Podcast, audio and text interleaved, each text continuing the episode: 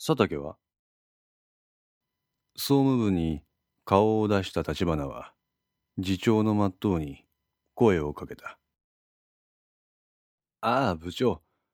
あいつ昨日から長期休暇なんですよ。は？休み？ええ。何でも調子が良くないとか。そうなん？はい。てか、ちょ、ほら、あれどうするんよ。あれ？ほうやって、ほら、うちのシステムの件。それは出向組が何とかする。総務部に入ってきた山形が、立花の後ろから声をかけた。あ、部長。振り返った立花は思わず一歩下がって山形に頭を下げた。なんね。あんたも晴れて部長やろいや。俺と同格やがいや。そんなええこらしとっと小池田さんの後には務まらんぞ。いえ、突然のことで私もわからないことばっかりです。今後とも山形部長のご指導とご鞭達のほどよろしくお願いいたします。やめれま。固い。ここで立ち話もなんだということで、山形は立花を経営企画部の実質へと誘った。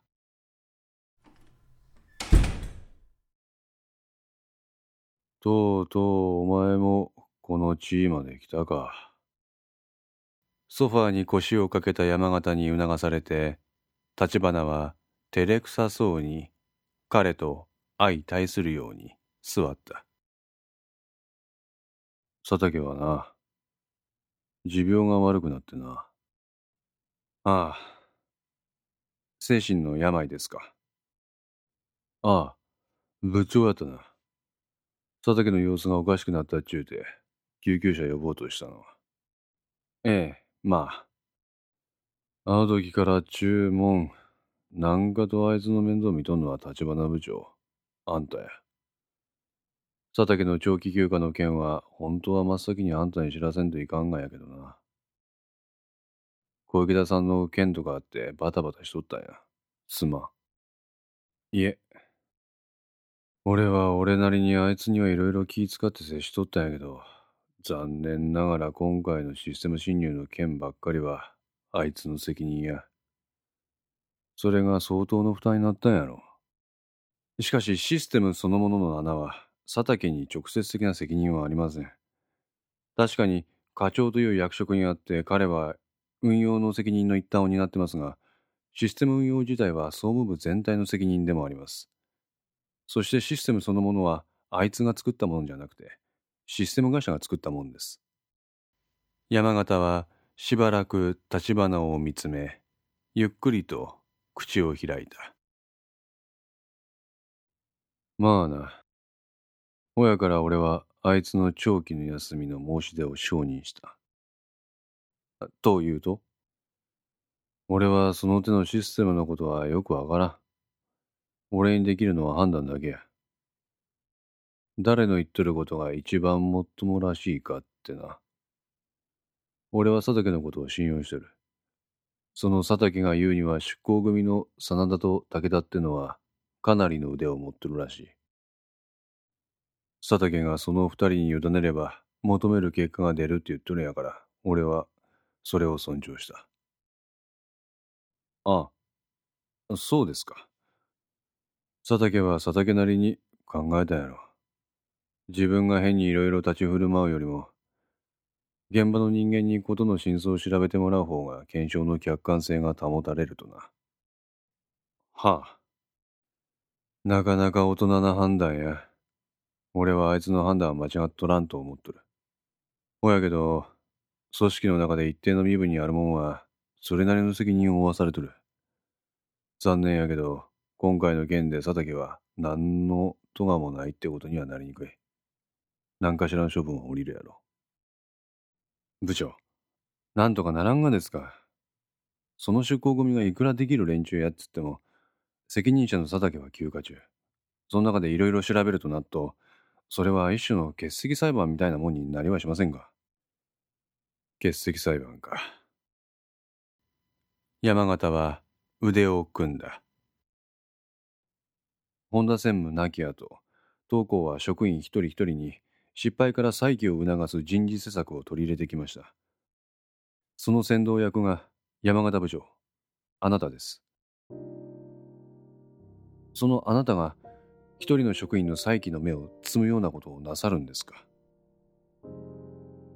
立花部長、あいつは自分自身の判断でその環境を選んだんや。しかしあいつは病気です。山形の眉間にシワが寄った。病気、病気って言うけど、あいつは別に自分のことを自分で判断できん状態じゃねえげんぞ。俺は俺なりにあいつの真意を組んだつもりや。しかし、確かにお前が佐竹を思う気持ちはわかる。ほやけど、二言目には病気って言ってあいつをかばうのはちょっと方向がおかしいんじゃねえか。と言いますと、部長の発言は一見佐竹の病状に気使ってるようにも見える。ほやけど逆の見方すれば、あいつは病気やからって変な特別扱いをしてるようにも見えるぞ。そりゃ、逆差別っちゅうんじゃねえんか。逆差別。佐竹が自分で決断した身の処し方を尊重してやるっちゅうのも、あいつに対する気遣いって言えんかな。うん。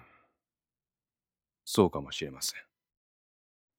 あいつの判断を尊重して、結果的にいい方向に行けばそれでいいがや。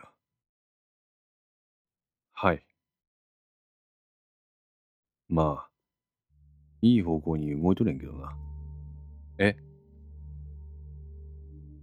さすが佐竹のお眼鏡にかなうやつや。早速システム的におかしなところが分かりだしとる。立花の顔つきが変わった。というと？出向組はドットメディカルの人間や。自分らのシステムの不具合は自分らで何とか切りつけるって息巻いとる。なかなか今時珍しい熱い職人連中やわ。部長、切り分けはできてるんですか？あ、なんや切り分けって。俺はその手の専門用語はよくわからん。山形の困惑した様子を見て、立花は言葉を引っ込めた。あ、いや、あ、出過ぎました。すいません。山形は机の中にしまってあった葉巻を取り出した。どうや、お前もやるか？ああええ。山形はにやりと笑って葉巻の吸い口をハサミで切り落とし、ガスライターでそれに火をつけた。ほら、この部屋は喫煙に関しては違い方権や。ありがとうございます。手渡された葉巻を加えて、立花は煙を口の中に含んだ。おお、部長はたしなんだことがあるんか。ええ、ほんのちょっとだけ。でも、ついいつもの癖で、肺に入れてしまいそうになります。ほうがほうが。山形もそれに火をつけて加えた。立花に比べて手慣れた様子である。様にもなっている。吸い込んだ煙を吐き出すのではなく、口を開いて立ち上がらせ、香りそのものを楽しんでいる。ここまで登れば、世の中の見え方も変わるやろ。いえ、私はまだそんな余裕はありません。そのうち見えてくる。そんなもんですかね。こんなもんや。手にする葉巻を見つめながら山形は続けた。小池田さんは気の毒や。はい。親からといってお前がそれに引け目感じる必要はねえげんぞ。お前が部長に昇格したのも、日頃の働きぶりが正当に評価された結果や。これもなんかの巡り合わせやろ。そんなもんですかね。そんなもんや。葉巻の煙をくゆらせて、山形は遠くを見つめた。ハジャブ。え？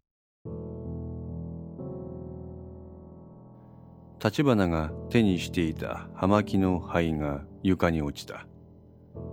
慌てた彼はそれを素手ですくおうとしたが、山形はそのままにしておけと言って続けた。ハジャブはドットメディカルシステムの端末を作っとる。あ、はい。立花部長。あんたがハジャブを総務部に斡旋したことは俺は知っとる。あ、え、ええ。思わず立花は葉巻を灰皿の上に置いた。そのことをネタにあんたが疑わしいとか言っとる連中が校内におるっていうのも俺の耳に入ってきとる。口をつぐんだ立花をよそに山形は立ち上がった。ほやけどな部長。そんなもんは関係ない話や。部長は部長で、その時の再選を総務部に提案しただけ。採用を決定したのは当時の本部や。な。あ、ええ。人間の妬みっていうのは厄介なもんや。俺も今の部長みたいにありもせん噂流されたことたくさんあったわい。ほやから、あんたが今置かれとる立場も理解できる。ソファーにかける立花の横に立ち、山形は彼の肩を軽く叩いた。お互い、頑張ろうな。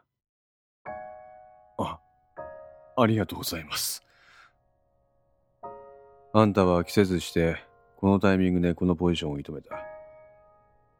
しかし、地方銀行といえどもこのポジションに登ってこれる人間はそれなりの実績と評価があってのもの。棚ぼただけじゃねえ。自信持ってこれから職務に励んでくれま。は、はい。山形からの不意をつく激励の言葉に、立花の涙腺が緩んだ。部長。俺は、部長、部長っていう人生の先輩に会えて、今本当に良かったと思ってます。頬を伝うものを手で拭う立花とはあえて目を合わせずに山形は窓の外を眺めた。部長。その先輩から一言だけ言わせてもらえんか。何でしょう。部長は釣りが好きやったな はい釣りはポイント餌仕掛けが大事やと聞く。ええ。部長はそれが絶妙にうまいとか。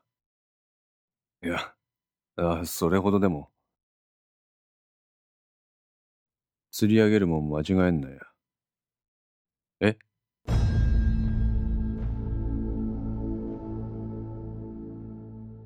立花は外を眺める山形を見た。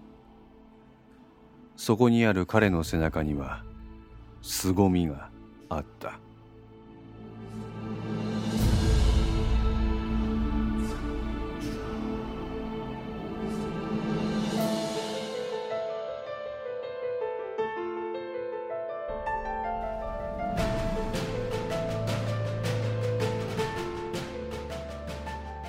5の線2いかがでしたでしょうか？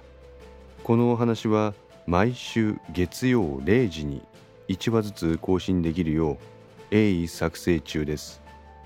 ご意見やご感想などがありましたらウェブサイトのコメント欄かお問い合わせお便りコーナーからお寄せください。皆様の声は私にとって非常に励みになりますのでぜひともよろしくお願いいたします。